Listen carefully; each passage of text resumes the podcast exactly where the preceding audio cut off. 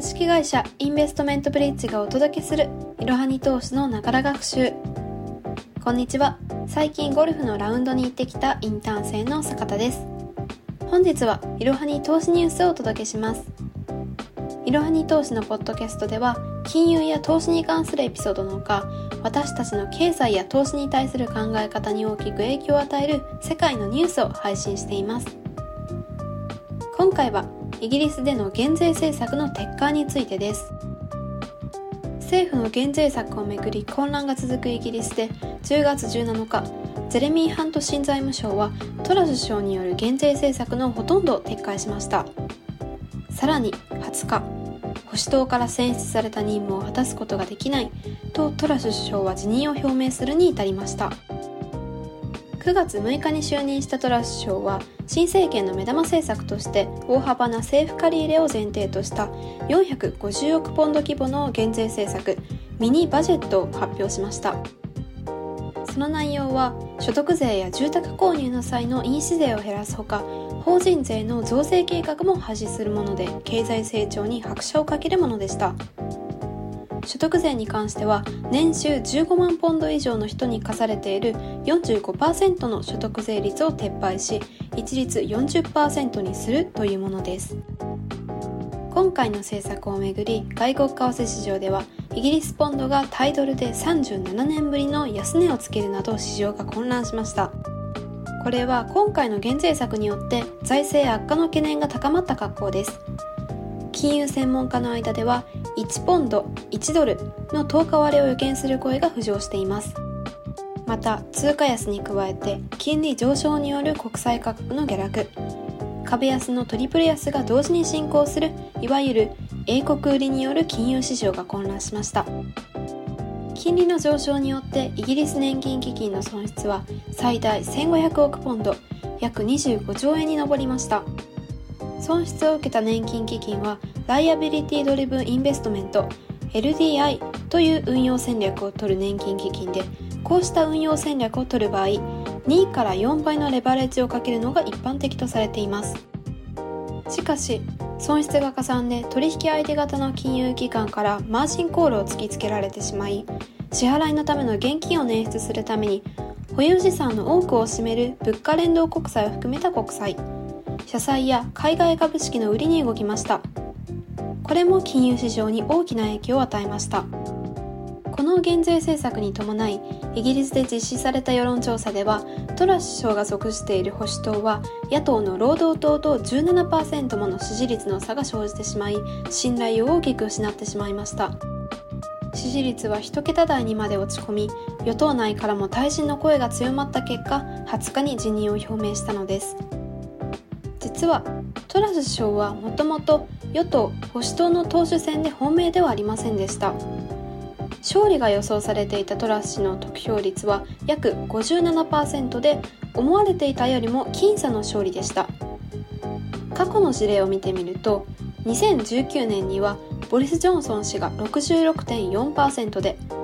2005年にはデイビッド・キャメロン氏が67.6%で2001年にはイアン・ダンカン・スミス氏が60.7%でそれぞれ保守党の党首選に勝っています。また対立をしていた候補のリシ・スーナク前財務省が減税や財政出動を実施した場合イギリスの通貨ポンドの価格が落ち金利上昇にもつながりイギリス経済が無茶苦茶なことになると述べており批判的な姿勢を示していました。そこで逆に甘いことを言い出したトラス氏が結局首相になれたとも捉えることができます。トラス首相が内外から批判を浴びたのを受け今月14日にわずか在任38日で財務省を交代させました。そのタイミングで45%から40%への所得税率の削減と法人税の引き上げの中止を撤回と発表しました。ジョンソン前政権が決めた法人税引き上げを自分は取りやめる。とトラス首相は保守党党首選から公約をしていたにもかかわらず今回の事態に発展してしまいました。これに加えて新たに任命されたハント新財務省は17日大枠の減税策を取りやめると発表しました。所得税の基本税率引き下げや酒税の税率凍結をやめ外国からの訪問者が付加価値税免税で買い物ができる免税制度の復活も中止すると発表しました。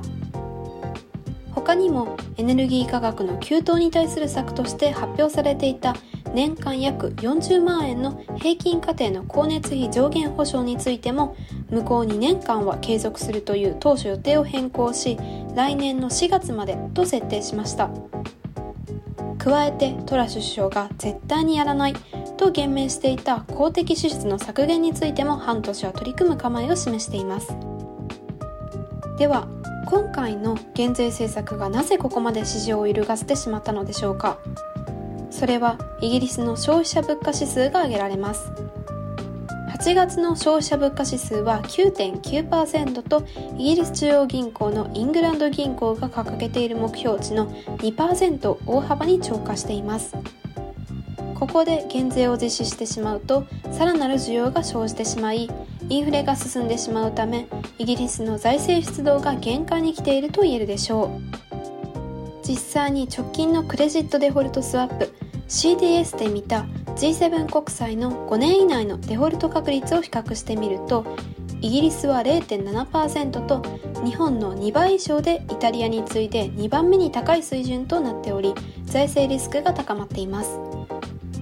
これを懸念した市場参加者がイギリス株式や債券ポンドなどを売り越したと考えられます。今回のニュースではこうした減税政策を撤回するニュースだったため金融市場では好意的に受け取られ混乱は落ち着きを取り戻しました。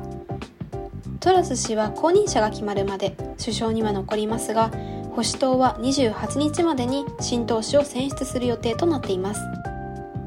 トラス氏の後任にはインド系移民2世で元財務省のリシスナク氏が最有力候補となっています。また相次ぐ不祥事で9月に首相から退いたジョンソン氏が出馬するかどうかも注目を集めています。今後も新たな首相が選出されるまで動向には目が離せません。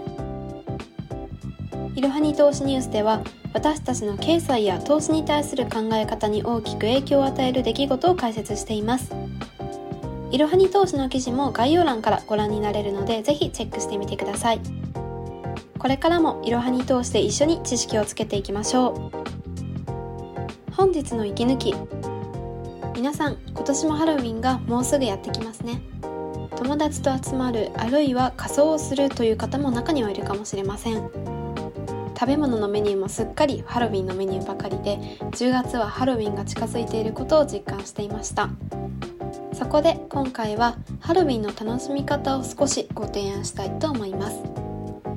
まず1つ目は仮装するという安定のパターンです。毎年ハロウィンには仮装した人々で賑わう渋谷は今年一体どうなるのでしょうか。未だにコロナの感染の心配はあるため家で楽しむ方も多いかもしれません。家族や友達と家で仮装して盛り上がるのもいいかもしれませんね。2つ目はハロウィンっぽい映画を見るという提案です。私がおすすめする映画はゴーストバスターズです。お化け撃退舞台ゴーストバスターズのホラーコメディ映画です。忙しいけれど少しハロウィンを楽しみたいという方は家でまったり映画を見るのもいいかもしれません。最後にご提案をするのはかぼちゃを使った料理を作るということです。仮装まではしたくないけどハロウィンを楽しみたいなといった方はハロウィンの象徴であるかぼちゃをレシピに取り入れた料理にぜひ挑戦してみてください。数日後に迫ったハロウィンぜひ楽しんでくださいね。本日も最後までご視聴いただきありがとうございました。ぜひこの番組への登録と評価をお願いいたします。ポッドキャストのほか公式 LINE アカウント Twitter、Instagram、Facebook と各種 SNS においても投稿しているのでそちらもぜひフォローをよろしくお願いいたします。ローマ字でアットいろはに投資です。また株式会社インベストメントブリッジは個人投資家向けの IR 企業情報サイトブリッジサロンも運営しています。こちらも説明欄記載の URL よりぜひご覧ください。